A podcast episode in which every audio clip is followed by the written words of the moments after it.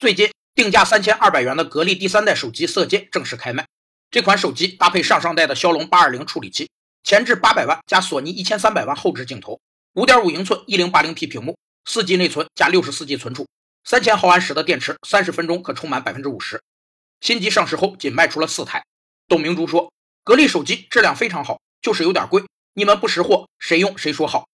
不识货是一种典型的认识性冲突，是指不同群体或个人对某些问题由于认识、看法和观念之间的差异而引发的冲突。